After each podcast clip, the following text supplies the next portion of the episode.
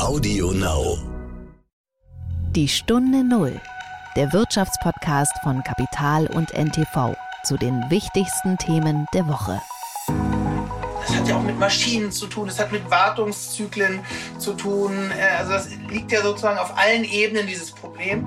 Mit dem Personalmangel, teilweise sind ja auch entsprechende Schulungen, Ausbildungen bei Personal notwendig. Da wäre ich echt skeptisch, ob man das innerhalb von Monaten so gelöst hat, dass es im Herbst funktioniert. Ich hätte jetzt eher gedacht, dass das ähm, 23 wieder besser wird.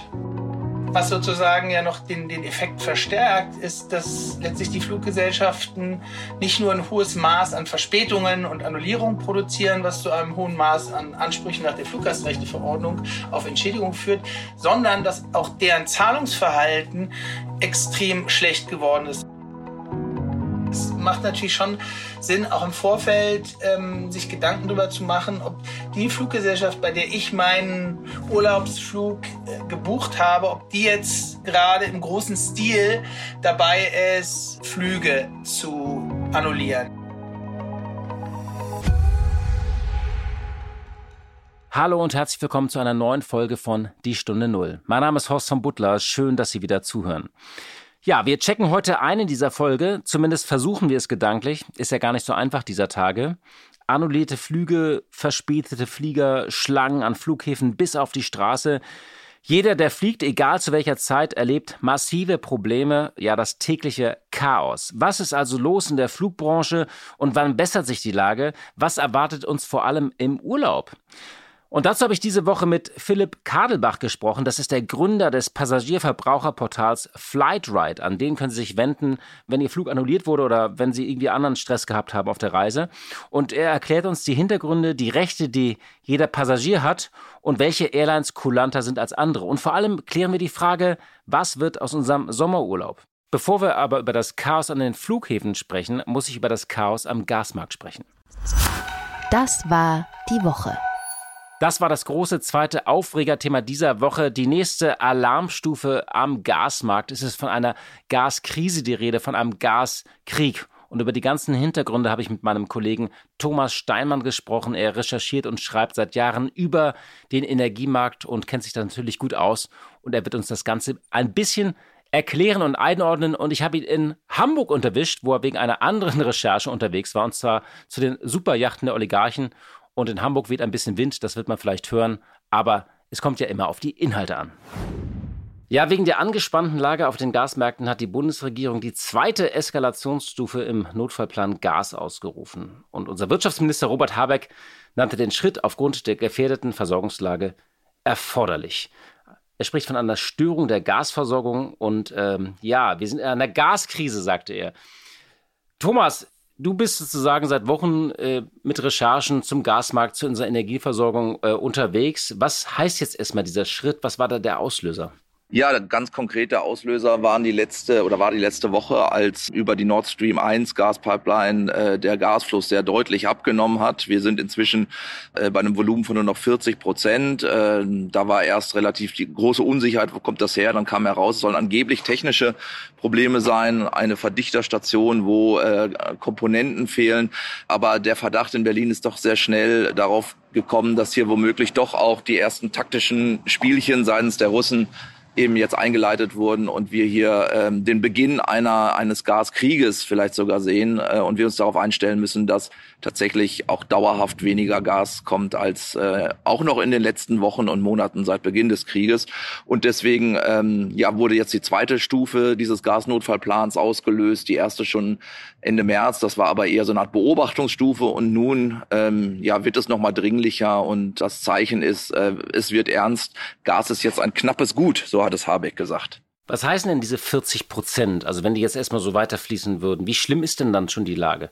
Na, Im Moment äh, ist es noch vergleichsweise, na, entspannt ist jetzt gelogen, sondern ähm, wir sind noch nicht in einer akuten Krise. Also im Moment ist es immer noch so, dass wir mehr Gas bekommen, als wir verbrauchen. Es wird immer noch eingespeichert in die berühmten Gasspeicher, die in den letzten Monaten über den Winter ja sehr leer gelaufen sind. Aber da wird weiterhin noch unterm Strich gefüllt. Äh, also der Verbrauch, wir sind ja in den Sommermonaten, wo äh, logischerweise wegen fehlender Heizung der Verbrauch niedriger ist. Und das heißt, selbst mit diesen 40 Prozent sind wir noch ähm, überm Strich kann man so sagen. Aber äh, der Blick nach vorne sagt eindeutig, es kommt eine Wartungszeit bei der Nord Stream 1 Pipeline Mitte Juli von zehn Tagen. Und wenn wir so mit diesem Volumen weitergehen Richtung Herbst und Winter, dann würden wir die angepeilten Füllstände dann von 90 Prozent der Speicher zum Dezember nicht schaffen. Also es ist eine Art Präventivwarnung äh, und auch ein präventives Handeln. Also gar nicht akute äh, Versorgungskrise nach dem Motto, wir haben jetzt nicht genug, sondern äh, es ist ein Vorausschauen vorausschauendes Handeln. Wir sind jetzt über 60 Prozent äh, im Schnitt bei den Gasspeichern, oder? Genau, 58 Prozent habe ich heute nochmal geguckt. Wir liegen bei 58,3. Äh, das ist im Vergleich zu früheren Jahren gar nicht wenig, teilweise sogar auch über äh, den Ständen in den vergangenen Jahren. Da könnten wir ganz entspannt sein, allerdings eben nur, wenn wir wüssten, dass der äh, Gasfluss in den nächsten Wochen und Monaten eben auch äh, normal weiterläuft. Und hier gibt es eben seitens der Bundesregierung, auch bei der Bundesnetzagentur, die das fachlich im Blick hat, ähm, inzwischen Szenarien, die davon ausgehen, dass äh, ja entweder dauerhaft eben nicht mehr die 100 Prozent erreicht werden, auch nicht nach dieser Wartung, Ende Juli dann und möglicherweise sogar auch irgendwann wir uns darauf einstellen müssen, dass über die Nord Stream 1 Pipeline gar nichts mehr kommt. Das scheint auch ein, oder das ist ein Szenario, mit dem die Bundesnetzagentur rechnet und kommt dann eben zu dem Schluss, dass man jetzt schon sparen muss, damit man äh, über den Winter kommt. Das ist ja mal ganz interessant, weil im Juli diese zweiwöchige Wartung, die ist regulär, also die wurde, fand jedes Jahr statt, nur das hat keiner von Notiz genommen. Und diesmal ist es tatsächlich so ein Datum, wo alle drauf hinschauen, ob danach das Gas vielleicht nie wieder fließt, nicht? Ja, genau. Ähm, ich meine, das ist ein künstlicher, wäre ein künstlicher Termin, wenn er Putin äh, sagt, ich äh, drehe jetzt das Gas ab, äh, weil ich die Europäer noch ein bisschen weiter triezen will oder sie auf diese Weise ihnen die Abhängigkeit von, von uns, vom russischen Gas ähm, unter Beweis stellen will, dann kann er das natürlich jederzeit tun. Aber äh, in irgendeiner Form scheint es dann, diese Wartung so zu sein, dass das vielleicht so eine Art, ja, irgendeine so eine Unterbrechung ist, die dann vielleicht auch äh, so, ein, so ein Datum ist, wo dann nichts mehr, danach nichts mehr kommt. Ähm, Indizien, ich habe keine handfesten, aber nochmal, die Bundesnetzagentur rechnet damit mit in einem von zwei so Basisszenarien und da muss es da irgendwelche Erkenntnisse geben, dass das eine ernsthafte Option ist. Das hatten wir auch schon mal so in den letzten Tagen gehört, dass die Bundesregierung in diese Richtung denkt. Ich glaube, hier steht so viel auf dem Spiel, dass einfach äh, mit Möglichkeiten, Szenarien äh, gerechnet wird und man da jetzt eben aktiv wird, ähm, ohne genau zu wissen oder dass man nicht warten will auf diesen Tag X, wo womöglich abgedreht wird, sondern die Lesart scheint zu sein, der Tag X hat vielleicht schon längst begonnen, nämlich eben in der vergangenen Woche, als da mit vielleicht vorgeschobenen technischen Gründen eben die Gasflüsse schon äh, ein bisschen runtergeregelt worden sind und dass man jetzt so ein bisschen äh, vielleicht das Gefühl hat, da äh, geht es, gehen die Daumenschrauben immer weiter und wir müssen uns jetzt wirklich auf das Äußerste vorbereiten. Was bedeutet jetzt dieser Schritt eigentlich für Verbraucher? Welche Maßnahmen und Eingriffe sind jetzt schon auf dieser Krisenstufe möglich? Äh, ja, also wir müssen da ein bisschen unterteilen. Äh, wir sind noch, auch, auch obwohl diese zweite Stufe jetzt eskaliert wurde, wir auf dieser zweiten Stufe uns bewegen und diese theoretisch auch äh, eine Möglichkeit äh, beinhaltet, dass die Gasversorger Preise erhöhte Preise auch weitergeben können entlang der gesamten Lieferkette.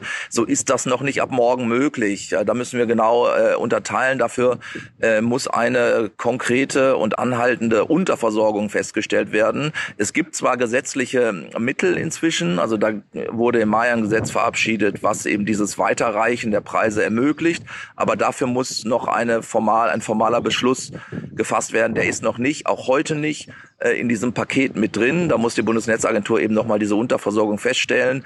Und äh, da müssen wir nochmal schauen, ob das da tatsächlich dazu kommt. Denn das ist natürlich schon eine schlagartige, enorme Belastung, nicht nur für Privatverbraucher, sondern natürlich auch für Betriebe, für die Wirtschaft, für die Industrie. Und da scheint es mir so zu sein, dass in der Bundesregierung auch noch über, über Alternativen zumindest nachgedacht wird, sodass äh, ähm, es vielleicht dann eben zu diesem Schritt nicht kommt oder dass es auf der gleichen, in, also gleichzeitig irgendein weiteres äh, Entlastungspaket dann gibt, was vielleicht diesen Anstieg abpuffern könnte. Hier hat man nach meinem, nach meiner Lesart einfach erstmal ein bisschen Zeit gewonnen.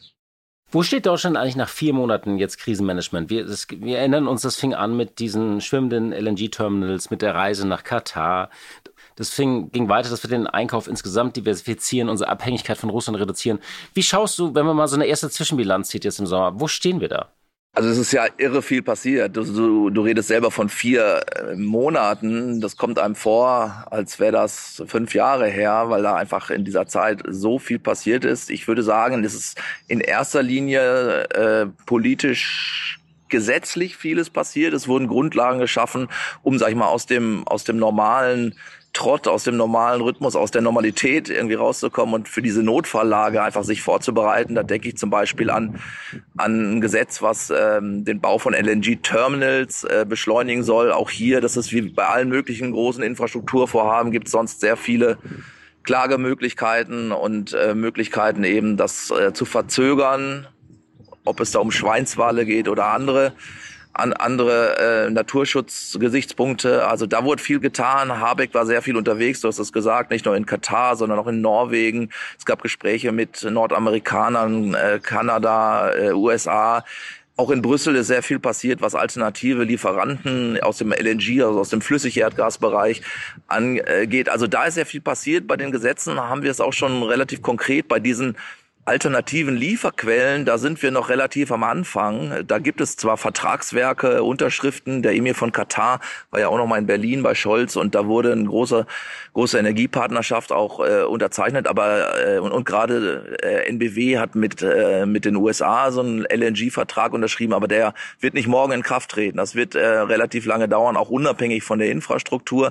Also da äh, reden wir dann doch über Zeiträume vielleicht erst äh, im nächsten, übernächsten Jahr. Ähm, wo dann wirklich auch äh, große Lieferungen ankommen. Im Moment ist es eher so ein kurzfristiges Zusammenkaufen, wo immer es geht. Äh, also es wurden zum Beispiel im Frühjahr für 1,5 Milliarden flüssig Erdgas gekauft von einem äh, Trading Hub Europe heißt das. Es ist so eine Art äh, Obergasunternehmen ähm, ein Zusammenschluss von Fernleitungsbetreibern und die haben für die Bundesregierung eingekauft und die kriegen jetzt auch nochmal 15 Milliarden Euro, um in dieser akuten Lage jetzt nochmal flüssig Erdgas auf dem Spotmarkt einzukaufen. Also das sind aber eher so kurzfristige äh, Instrumente. Die langfristigen sind angeschoben, da passiert sehr viel, aber äh, hier merken wir eben, dass man da wirklich Geduld braucht. Thomas, vielen Dank für deine Einschätzung. Gerne.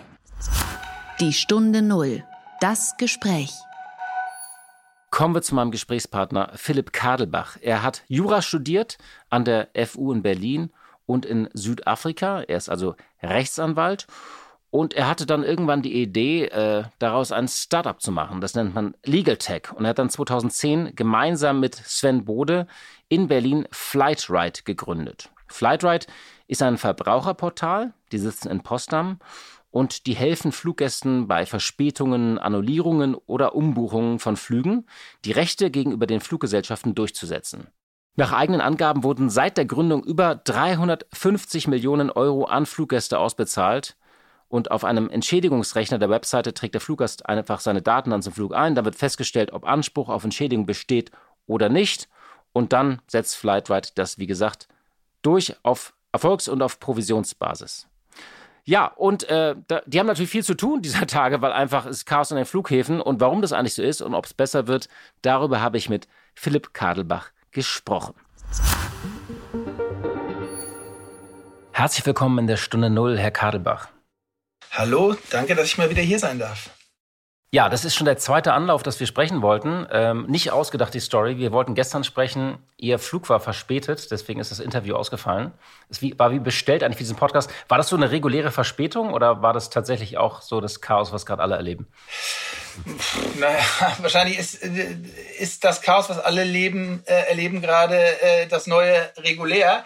Ähm, also ich war jetzt ein paar Mal in den letzten Wochen in Frankfurt und es war äh, irgendwie immer, immer schwierig in Frankfurt, unglaubliche Schlangen. Aber gestern ähm, lag es wohl daran, dass ähm, die Maschine kam aus Berlin und da ist irgendwie ein Ground Control Fahrzeug wohl gegen die Maschine gefahren, musste ausgetauscht werden und dann war die eine Stunde, nur eine Stunde zu spät. Insofern ging das eigentlich noch. Es ging noch nur eine Stunde zu spät, wobei also es ist dann offenbar irgendwie ein Unfall oder menschliches Versagen. Das könnte auch passieren, wenn alles in Ordnung wäre, ne? schätze ich mal. Also, dass sowas dazwischen kommt. Ne? Genau, genau. Ja, ja, äh, im Prinzip schon, aber ich glaube, Ne, wir haben jetzt auch extreme Häufungen auf allen Ebenen. Ich hatte eigentlich deswegen Glück gestern, weil ich so eine lange Umsteigezeit hatte, dass mich ähm, diese, also ich kam halt einfach zu spät an in Frankfurt, dass mich diese, diese Stunde irgendwie nicht dazu geführt hat, dass ich einen Anschlussflug verpasst habe. Ähm, was ja oft dann eben der Fall ist und dann wird es schon ähm, eben blöder. Und das wollen wir mal so ein bisschen sezieren, also was da gerade los ist. Alle kennen diese Geschichten, erleben es selbst, wenn man fliegt. Äh, man muss einerseits irgendwie ähm, am, besten zumindest hier in Berlin zwei oder drei Stunden vorher da sein, äh, verpasst dann auf die Flüge. Die Flüge sind zu spät. Oder man bekommt die schöne Nachricht, dass sie annulliert sind. Also, das, ähm, also ich hatte das neulich gerade, bin ich nach Köln geflogen, da wurde mir gesagt, der Rückflug sei leider gestrichen worden und da musste ich mir einen neuen Rückflug organisieren. Ist ja so, nach diesen schweren Pandemiejahren geht der Flugverkehr wieder richtig los, aber jetzt fallen wirklich massenhaft Flüge aus. Was ist eigentlich die Kernursache? Was kann man das festmachen? Was ist der Grund dafür, äh, dass so viel annulliert wird? Also, ich glaube, das ist die Kernursache und das ist auch, was alle sagen, dass einfach das äh, Personal nicht vorhanden ist. Also das ist Personalmangel und der ist, das ist letztlich Missmanagement ja, auf allen Ebenen, aber vor allem natürlich auf der Seite der Airlines. Aber es ist halt Flugverkehrskomplex. Das heißt, dass da eben viele Teile und auch die Infrastruktur mit den Airlines in, im Zusammenspiel einfach eine gute Beförderung hinkriegen müssen, eine pünktliche Beförderung letztlich. Und ähm, auf allen Ebenen scheint Personal zu fehlen, weil man eben in den zwei Corona-Jahren gesagt hat, Kurzarbeit, Leute entlassen und ähm, dann eigentlich nicht wirklich sich darauf eingestellt hat, dass wenn der Flugverkehr dann irgendwann wieder losgeht, dass man dann auch äh, einfach äh, sozusagen seine Prozesse rechtzeitig wieder hochgefahren haben muss. Und das ist nicht passiert, obwohl man das hätte eigentlich äh, wissen können. Und ähm, jetzt kracht's halt überall. Ja? Also angefangen bei der Security, äh, angefangen bei der Luft, ähm, ähm, also Air Traffic Control, Flugbegleiter, Piloten, ähm, überall. Und das Zusammenspiel dieser Komponenten führt einfach dazu, dass im ganz großen Stil Flüge annulliert werden und, ähm, und sozusagen die Fluggäste, die, die das auszubaden haben. Nicht? Und das ist im Endeffekt eine, eine Doublette von dem, was äh, 2018 schon mal passiert ist. Ja, da waren die Gründe ein bisschen anders gelagert, aber das war das sogenannte Jahr äh, sozusagen Chaos im Himmel, ähm, haben alle getitelt. Und ich glaube, das wird dieses Jahr noch viel, viel schlimmer werden. Und damals war das wirklich extrem. Ja? Für uns extrem spannend, aber für die Fluggäste extrem belastend. Also wir werden sozusagen wieder in diesem Jahr ein Chaos am Himmel haben. Ja, mit okay. Sicherheit. Das ist. Jetzt fragen sich natürlich viele, was sie machen sollten. Also, wo sind denn diese ganzen Menschen? Also, wo sind denn, also, die Security, die können ja jetzt nicht alle in Impfzentren arbeiten. Wo sind denn die, das sind ja ganz unterschiedliche Profile äh, bei, bei Security, bei Stewardessen, bei Piloten. Ich kann das äh, für den Flugverkehr nicht ganz genau beantworten. Ähm, ich habe auch ein paar Freunde, die in der Gastronomiebranche äh, tätig sind, die haben genau das gleiche Problem. Und die sagten, dass viele dann einfach ähm, eine Ausbildung angefangen haben. Gut, das wird jetzt bei Piloten nicht unbedingt äh, der Fall sein, äh, aber vielleicht in anderen Teilen, dass man äh, zurück nach Hause gegangen ist zu den Eltern, dass man, was weiß ich, bei Amazon angefangen hat. Also überall oder letztlich in die Jobs wahrscheinlich gegangen sind, die auch in, die sozusagen nicht so pandemieanfällig waren, die ja, die pandemiesicher sind. Dahin sind die Leute wahrscheinlich geflüchtet, weil sie einfach ein großes Bedürfnis nach Sicherheit haben und, ähm, und kommen dann eben in diese Jobs, die besonders unter der Pandemie gelitten haben, nicht so schnell und, und florierend wieder zurück. Wie sehr spürt denn Flightride jetzt diese, diese Entwicklung, also diese Ausfälle? Sie müssen ja dann einen großen Andrang haben an, an, an Kunden, die ihre Rechte durchsetzen wollen. Also spüren Sie das tatsächlich in den Zahlen? Absolut. Ähm, Im ersten Quartal hat man Ne, wir machen natürlich auch eine Planung und überlegen und wie müssen wir uns aufstellen. Und, und letztlich gilt für uns natürlich genau das Gleiche wie für die Fluggesellschaften. Wir hatten auch in den Pandemiejahren äh, relativ wenig äh, Fallaufkommen und auch wir mussten uns da entsprechend aufstellen, haben dann aber ähm, eben gut geplant und dass wir jetzt ähm, eigentlich sehr gut aufgestellt sind, um dieses Fallvolumen, was wir erwarten, auch zu bewältigen. Und ähm, wir sehen jetzt wirklich in den letzten zwei Monaten, also Mai war schon extrem und jetzt haben wir im Juni doppelt so viele Fälle wie im ganzen Mai gesehen. Also das ist wirklich so eine Kurve, die exponentiell nach oben geht. Ähm, Und ähm, was sozusagen ja noch den, den Effekt verstärkt, ist, dass letztlich die Fluggesellschaften nicht nur ein hohes Maß an Verspätungen und Annullierungen produzieren, was zu einem hohen Maß an Ansprüchen nach der Fluggastrechteverordnung auf Entschädigung führt, sondern dass auch deren Zahlungsverhalten extrem schlecht geworden ist. Das heißt, in der Vorpandemiezeit hatten sich auch mit den Fluggesellschaften Prozesse eingestellt, dass die einfach so auch die Fluggäste in einem großen Maß direkt äh, bezahlt haben und äh, der Bedarf nach so einem Fluggastportal wie Flighter dann nicht immer gegeben war, ja? äh, weil man es teilweise auch alleine hinbekommen hat. Jetzt ist das eben so, dass die Fluggesellschaften seit der Pandemie sehr, sehr stark auf ihren Cashflow achten. Also Cash ist King in der Krise, wie man sagt und äh, dem, dementsprechend einfach sagen, ja, dann zahlen wir auch die berechtigten Fluggastansprüche eben nicht mehr so wie früher. Und das führt dazu, dass wir eben tätig werden müssen und im hohen Maße Klagen einreichen, was letztlich eine Milchmädchenrechnung ist, was für die ähm, Airlines teurer wird. Aber erstmal, weil eine Klage natürlich eine gewisse Zeit dauert, kommt das Geld dann, dann später und das ist sozusagen kurzfristig gedacht sogar eine, ja, eine, eine cash-schonende Maßnahme, ja, nicht zu zahlen. Sind da eigentlich alle Fluglinien gleich oder gibt es da auch so besonders hartnäckige oder schwarze Schafe?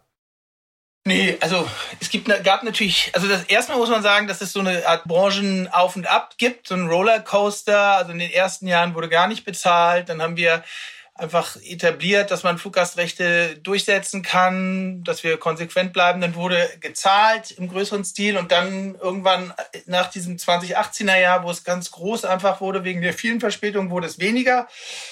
Dann ging es eigentlich wieder hoch und dann kam die Krise und dann wurde in der Krise einfach gar nicht mehr bezahlt. Auch diese Ticket-Rückerstattungsansprüche nicht mehr. Und ähm, auf dem Niveau ist das jetzt so ein bisschen festgefroren. Und ähm, klar, historisch war das immer so, dass die äh, Low-Cost-Carrier, die äh, schwarzen Schafe waren. Also da musste man viel klagen und diese Legacy-Carrier, teilweise auch staatlich oder ehemalige staatliche Airlines wie Lufthansa, wie KLM Air France, die haben ganz in Ordnung gezahlt. British Airways, das hat sich komischerweise dann in der Krise fast schon umgedreht.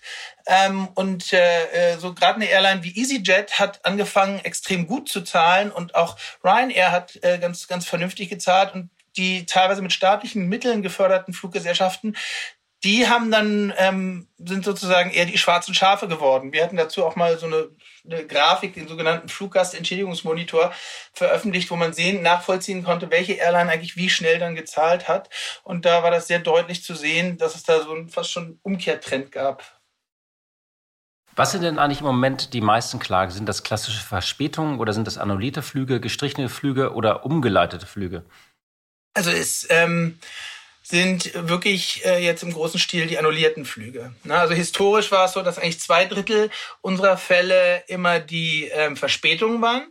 Und ähm, jetzt ist es tatsächlich so, dass im ganz großen Stil Flüge einfach mangels Ressourcen, mangels Kapazität gestrichen werden. Und ähm, das ist jetzt sozusagen der, der, der ganz klare Grund, warum eben Ansprüche bestehen, ja, also Flugannullierungen, was dann natürlich auch wieder zu verpassten Anschlussflügen führt oder, oder derartigen Problemen. Nun ist es ja so, welche Rechte habe ich eigentlich als Fluggast? Vielleicht können wir das mal ganz kurz hier nochmal skizzieren. Also ähm, das klar, das kann man jetzt auch googeln, aber wir sprechen jetzt ja gerade so, also Verspätung, Annullierung. Äh, Verspätung gibt es wahrscheinlich wie bei der Bahn so eine Zeitregelung, aber bei Annullierung ähm, kann das ja auch sehr viel andere, äh, höhere Schäden nach sich ziehen, dass ich zum Beispiel einen Termin in einer Stadt verpasse. Genau, das, also vielleicht fangen wir erstmal an, was sind die, die Voraussetzungen, die gegeben sein müssen, damit ich einen Anspruch habe, um dann zur sogenannten Rechtsfolge zu kommen, nämlich wie viel oder wie hoch ist der Anspruch, den ich habe. Ähm, also es muss entweder eine Annullierung vorliegen oder eine Verspätung oder ein verpasster Anschlussflug. Also das ist so der, der Grund, der vorliegen muss. Und dann muss ich letztlich weniger als zwei Wochen vor dem Flug über dieses Problem informiert worden sein. Wenn das außerhalb von zwei Wochen ist, dann gibt es keine Ansprüche.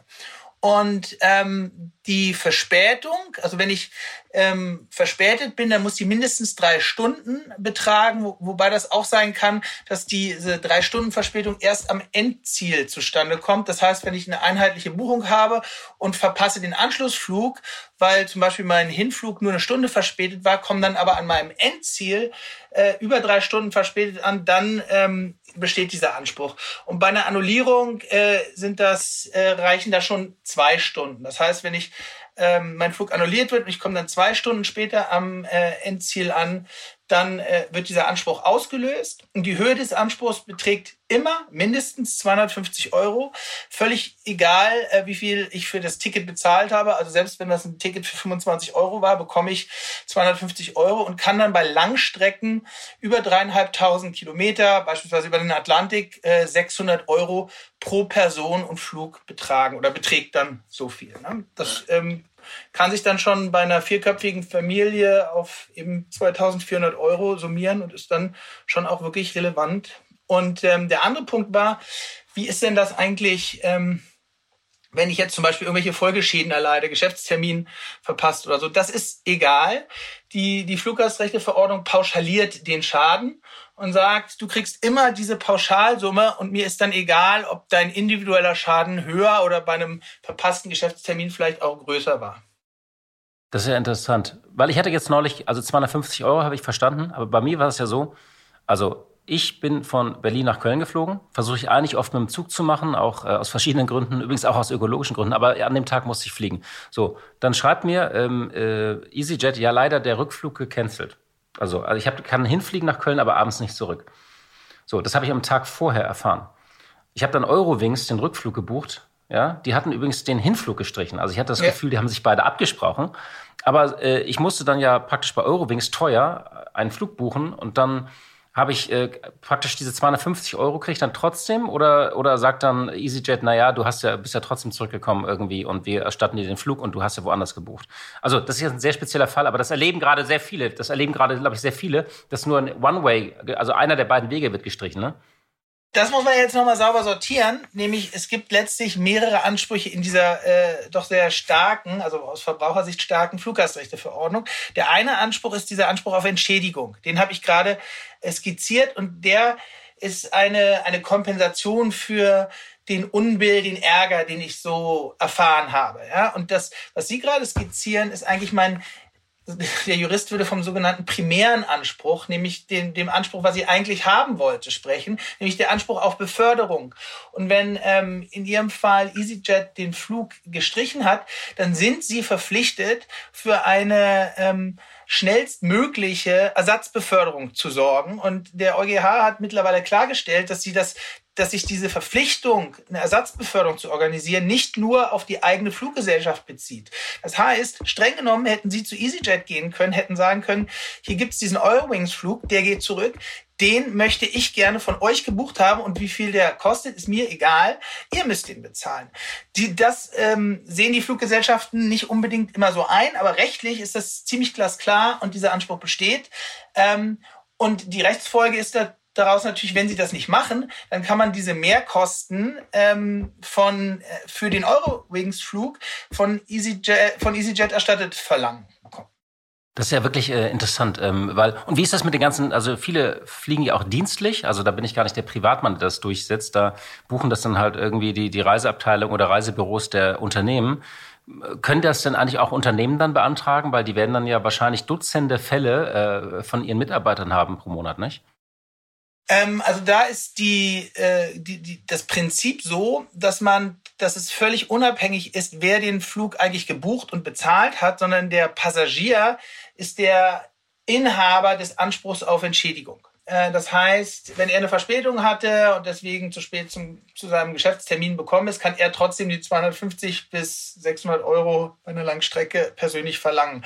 Wir haben jetzt äh, allerdings als, als Flightride, als Unternehmen auch eine Lösung geschaffen, wo, wo man eben dem Unternehmen den Anspruch zukommen lassen kann und das Unternehmen das dann äh, entweder für gute Zwecke oder auch für die Reisekostenstelle verwendet. Das funktioniert dann über eine Abtretung äh, vom Mitarbeiter an das Unternehmen, weil eben meistens machen, setzen Mitarbeiter die Ansprüche dann persönlich nicht durch und das Unternehmen auch nicht. Und das, ähm, da haben wir eben ein Produkt geschaffen. Kalkulieren die das eigentlich inzwischen ein, so eine gewisse Entschädigungssumme, die Fluglinien? Naja, also die Frage ist, kann ich so nicht so ganz äh, seriös beantworten, weil ich die, die Preisfindung im Luftverkehr ist, glaube ich, komplex. Und ähm, sicherlich ist das sozusagen auf, auf, auf, auf der Kostenseite ein Faktor bei den Fluggesellschaften. Aber inwieweit die jetzt einfach die Kosten umschlagen können auf die Ticketpreise, ich glaube, das ist immer sehr situativ, in welcher Situation sich eine Fluggesellschaft gerade ähm, befindet, wie der Wettbewerb ist. Okay, aber ich habe jetzt gerade gelernt, es lohnt sich sozusagen vor allem bei annullierten Flügen und wenn man dann irgendwie hektisch Ersatz buchen muss oder die Bahn nehmen muss oder äh, was auch immer, da lohnt es sich tatsächlich doch die Ansprüche geltend zu machen. Das habe ich Absolut, das so lohnt sich immer, ist nicht einfach, darum gibt es uns als äh, Fluggastportal, aber äh, eigentlich macht es absolut Sinn und das Schöne bei Flutter, das muss man vielleicht auch nochmal sagen, ist, dass wir rein erfolgsbasiert arbeiten. Ne? Es gibt ja auch die, die außergewöhnlichen Umstände, höhere Gewalt, weswegen ein Anspruch da nicht besteht. Man muss oft klagen, wenn man so einen Anspruch dann verliert, dann bleibt man eben auf Gerichtskosten, Anwaltskosten sitzen. Das kann dann mal äh, genauso hoch wie der Anspruch sein, den man eigentlich durchsetzen wollte.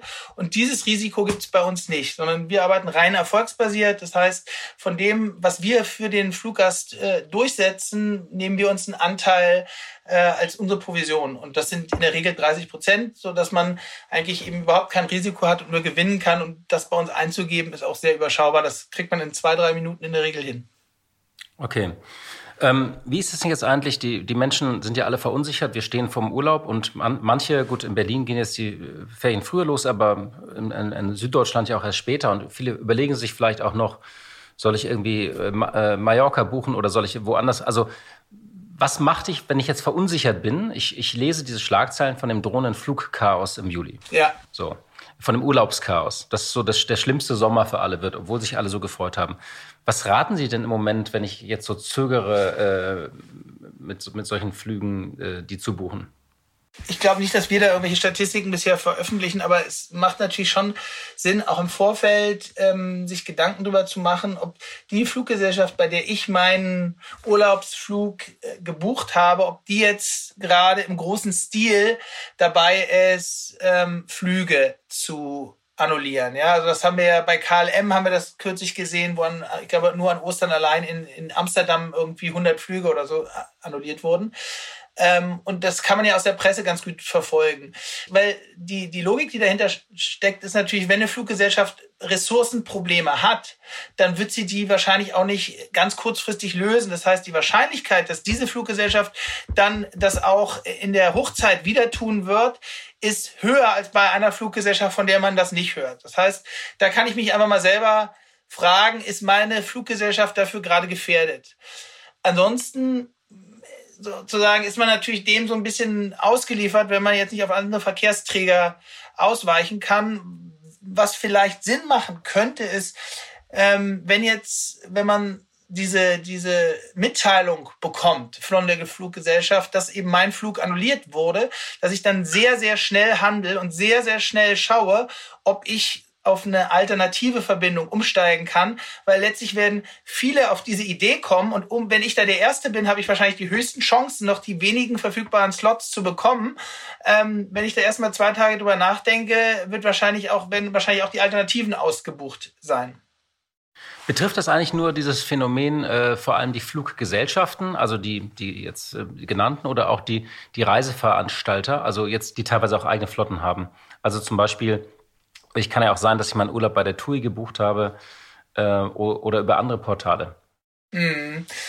Grundsätzlich sind die, die Reiseveranstalter, die dann so ähm, Pauschalreisekontingente einbuchen, dafür, davon von dem Ressourcenmangel natürlich nicht, nicht, nicht verschont. Ja, das wird die auch betreiben. Ich könnt, äh, betreffen. Ich könnte mir aber vorstellen, dass äh, da vielleicht ähm, die Situation ein, ein bisschen entspannter ist. Ähm, also zumindest sehen wir bei uns nicht in dem Bereich nicht, nicht ganz so hohe äh, Stornierungsquoten wie im normalen Linienverkehr.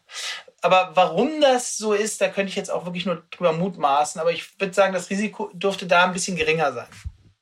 Wann wird es denn wieder besser? Sind das noch so Engpässe, die drei Monate dauern? Ich meine, das ist jetzt natürlich schwierig für Sie. Sie sind jetzt nicht äh, in der Fluggastbranche. Sie kriegen ja praktisch immer nur das ähm, hintenrum mit, was, was schlecht gelaufen ist. Aber Sie haben ja schon verschiedene Zyklen erlebt. Sie haben eben 2018 erwähnt. Also sind das jetzt so Bottlenecks, die man irgendwie, äh, ähm, die man schließen muss? Also dass man sagt, diese Personalprobleme werden gelöst werden und dass wir vielleicht ab Herbst dann eine äh, Entspannung haben? Ja, also ich hätte jetzt eher in Jahreszyklen gedacht, ja, weil das alles, das hat ja auch mit Maschinen zu tun, das hat mit Wartungszyklen zu tun. Äh, also das liegt ja sozusagen auf allen Ebenen dieses Problem. Und bis man das gelöst hat äh, mit dem Personalmangel, teilweise sind ja auch entsprechende Schulungen, Ausbildungen bei Personal notwendig, da wäre ich echt skeptisch, ob man das innerhalb von Monaten so gelöst hat, dass es im Herbst funktioniert. Ich hätte jetzt eher gedacht, dass das ähm, 23 wieder besser wird. So, also, dass ich da eher in, in, in, in Jahreszyklen denke. Also ähm, es wird praktisch, äh, also wir müssen das Jahr einfach noch mit einem chaotischen Sommer und vielleicht auch einem heißen Herbst rechnen. So würde ich das prognostizieren, ja. Das heißt gutes Geschäft für Sie. Das heißt, ähm, wir haben, äh, wir müssen unseren Auftrag, Fluggastverbrauchern zu helfen, ihre Rechte durchzusetzen, äh, verstärkt nachkommen. das ist ja aber jetzt sehr schön juristisch äh, und sachlich ausgedrückt. Ähm, ich möchte vielleicht zum Schluss noch, äh, ich möchte äh, eine kleine Geschichte erzählen, die einem Freund von mir passiert ist und was Sie dazu sagen, ob Sie sowas schon mal gehört haben. Also der war in den USA, mit seinen beiden Töchtern ist er durch Kalifornien gereist und bekam dann die Nachricht auf dem Rückflug, dass, ähm, also der sollte über Frankfurt zurückfliegen, ähm, dass sie aufgeteilt werden, also dass der Rückflug über München geht und die andere Tochter aber äh, nach Istanbul fliegt, also über Istanbul zurück nach Berlin kommt. Haben Sie sowas schon mal? Und der hat da so einen Aufstand gemacht. Er hat gesagt, er kann doch nicht seine Töchter, eine über München, eine sollte über München fliegen, eine über Frankfurt und äh, eine über Istanbul. Ähm, das fand ich so abenteuerlich. Ich konnte das fast nicht glauben. Er hat dann einen riesen Aufstand da gemacht an dem Schalter. Den Namen der, der, der Linie sage ich jetzt mal nicht. Hat es dann irgendwie durchgesetzt, dass sie doch auf diesen Flieger kamen. Das klingt nach einem sehr speziellen Fall, aber ich habe das Gefühl, dass solche Geschichten, die häufen sich irgendwie in meinem Freundeskreis. Also ich, ich habe sowas noch nicht gehört. Insbesondere wenn das eine einheitliche Buchung ist, äh, wäre das sehr abenteuerlich, dass man die aufsplittet. Das kann ich mir fast nicht vorstellen. Aber ähm, ich hatte in den letzten Wochen und Tagen so viele Anrufe, äh, aus, äh, aus Notfallanrufe, ja, äh, genau aus solchen Extremkonstellationen, ähm, dass, dass ich das natürlich nicht ausschließen kann, dass, ähm, wie gesagt, Chaos im Himmel äh, scheint schon da zu sein, wird noch schlimmer und dann ähm, passieren solche Dinge einfach. Und ja. Da hilft es aber das nur heißt, einfach Druck zu machen wahrscheinlich und äh, sich tatsächlich aufzuregen. Aber auch das, was ich jetzt in Frankfurt gesehen habe, selbst das ist nicht wirklich möglich, weil teilweise die Schlangen, die haben gesagt, drei Stunden Wartezeit, um überhaupt an dem, an dem Ticketcounter an den Ticketcounter ranzubekommen, um sich aufregen zu können. Also selbst das ist zurzeit scheinbar nicht mehr möglich. Und Hotline kann man ja auch vergessen. Gibt es eigentlich irgendeinen Flughafen, der besser ist? Ich habe gehört, der Münchner Flughafen soll ganz gut noch funktionieren. Ja, ich bin jetzt auch mal über München geflogen. Da habe ich diese Schlangen nicht gesehen. Ja, das soll einen Grund haben, aber ich habe es jetzt nicht recherchiert für den Podcast, äh, weil die Angestellten da teilweise das irgendwie, das ist ja in öffentlicher Hand. Und ich glaube, die haben ihre Angestellten besser gemanagt in der Krise. Aber das ist jetzt nur vom Hörensagen. Ich kann nur sagen, in Berlin ist es auch, ist es auch nicht aufregend. Ja, Berlin tatsächlich. Das, davon kann man nicht singen. Vor allem, wenn man früh fliegt. Da muss man, wie, da muss man eigentlich gar nicht ins Bett gehen. Sie haben eben gesagt, Sie, die Freund, rufen Sie tatsächlich Freunde und Bekannte ständig an? Das ist immer so, der, Phil, der Philipp hat doch dieses Portal da und dann rufen ständig, aber es nervt doch, oder? ja, gut, da ist man jetzt, also nach zehn Jahren oder noch mehr ist man daran gewöhnt und das äh, ist ja eigentlich auch ganz gut, weil man dann immer Kundenkontakt hält. Ähm, Nee, aber äh, das ist sozusagen ein totaler Indikator. Ja, also in, in normalen Zeiten passiert das vielleicht mal äh, ein, zweimal im Quartal und jetzt passiert das ein, zweimal am Tag zurzeit. Ja. Okay, ein bis zweimal pro Tag werden Sie angerufen. Ähm, vielleicht zum Schluss noch mal eine Frage. Ähm, Sie haben Flightride gegründet 2010. Ähm, gibt es inzwischen mehrere äh, Wettbewerber, aber den, den, Namen kennt man. Äh, Sie sind gewachsen, hat natürlich schwierige Zeit in der Pandemie, ähm, aber äh, sind 140 Mitarbeiter. Sie haben mich jetzt operativ so ein bisschen rausgezogen. Haben Sie schon eine nächste Idee, äh, um irgendwo Ansprüche durchzusetzen? Ähm, oder was, was machen Sie so, eigentlich jetzt gerade? So, was, was beschäftigt Sie? Also wir haben ja also wir sprechen jetzt mittlerweile von der Flightride-Gruppe und wir haben uns äh, eben neben dem Fluggastgeschäft dann ähm, irgendwann gesagt, dass wir eben einfach Legal Tech machen, also die Automatisierung des Rechts auf eine besonders verbraucherfreundliche Art und Weise. Und das tun wir jetzt auch im, im im Verkehrsbereich unter der Marke Freem, also FreeM. Äh, wenn ich zum Beispiel geblitzt wurde, dann äh, kümmern wir uns darum, ähnlich komfortabel wie bei Flytride. Und äh, wir haben uns auch ähm, auf die Fahne geschrieben, unter der Marke Chevalier, der edle Ritter, äh, um die Rechte von Arbeitnehmern zu kümmern. Und in diesen beiden Bereichen bin ich jetzt äh, tätig ähm, und äh, kümmere mich darum, dass wir da auch die Qualität und auch die Marktbekanntheit erlangen, wie wir es bei Flightride geschafft haben. Ansonsten war ich jetzt gerade ähm, auch im Mittelmeer äh, segeln, da war das ist mein Hobby und da sind wir zwei Regatten gesegelt, zweimal um Korsika rum und da ähm, das ist auch eine auch eine spannende Herausforderung. Ja, das kann ich auch, hat man ja auch mal verdient, so ein bisschen auszuspannen. Aber wenn Sie jetzt äh, auch bei Blitzen, dann rufen künftig die ganzen Freunde auch immer an, sagen, du, ich bin geblitzt worden, kannst du mir mal helfen? Dann kommen ja noch mehr Anrufe, nicht? Ja, ja, aber dann schicke ich Ihnen einfach den Link www.freem.de und dann äh, geben die das da ein und dann ist auch erstmal Ruhe. Insofern ist das, ist das deutlich komfortabel, als wenn ich jetzt Einzelanwalt wäre und tatsächlich da eine Akte anlegen müsste und mich um deren Fall kümmern müsste. Und bei Chevalier, Name ist ja jetzt gar nicht so einfach zu merken, das soll dann so klassische Prozesse, Kündigungs, bei, bei Kündigungen oder bei, bei anderen äh, Arbeitnehmerrechten irgendwie genau. Abfindungen, äh, also das, was, wo ich sonst mir einen Arbeitsanwalt äh, nehme. Genau, Anwalt für Arbeitsrecht. Wir sind mittlerweile die größte äh, Kanzlei für Arbeitnehmer im Bereich Arbeitsrecht und das geht halt, äh, äh ist schon anders als bei äh, Flightride, weil weil, weil dieses Thema ist natürlich viel, viel, viel sensibler. Das heißt, da steht wirklich der Mensch und auch der Anwalt im Vordergrund und wir versuchen einfach nur im Hintergrund äh, die Prozesse einfach besser, eleganter, schöner oder auch intelligenter durch, durch Technik zu machen. Aber das ist nicht so visibel und spürbar äh, wie eben bei Flightride, wo man vor allem mit einer Maske zu tun hat. Und ähm, ja, genau, das, das äh, funktioniert erstaunlich gut und äh, macht viel Spaß, aber ist natürlich auch was anderes und darum gibt es da auch noch viele Herausforderungen, denen wir uns stellen müssen. Philipp Kadelbach, vielen Dank für diesen Einblick in das Chaos am Himmel und äh, für das Gespräch. Dankeschön. Vielen Dank, hat Spaß gemacht und ich hoffe, zumindest Sie bleiben in den nächsten Wochen noch von der ein oder anderen Flugverspätung äh, verschont. Wenn nicht, wissen Sie ja, wo Sie hin müssen. Ich fahre mit dem Auto, ich habe drei Jungs. Ich fahre mit dem Auto. Alles klar. Blick in die Märkte. Und wie jeden Freitag schalte ich zu meiner Kollegin Katja Dofel nach Frankfurt. Sie leitet dort das Börsenstudio von NTV. Hallo, liebe Katja. Hallo, herzlich willkommen an der Börse.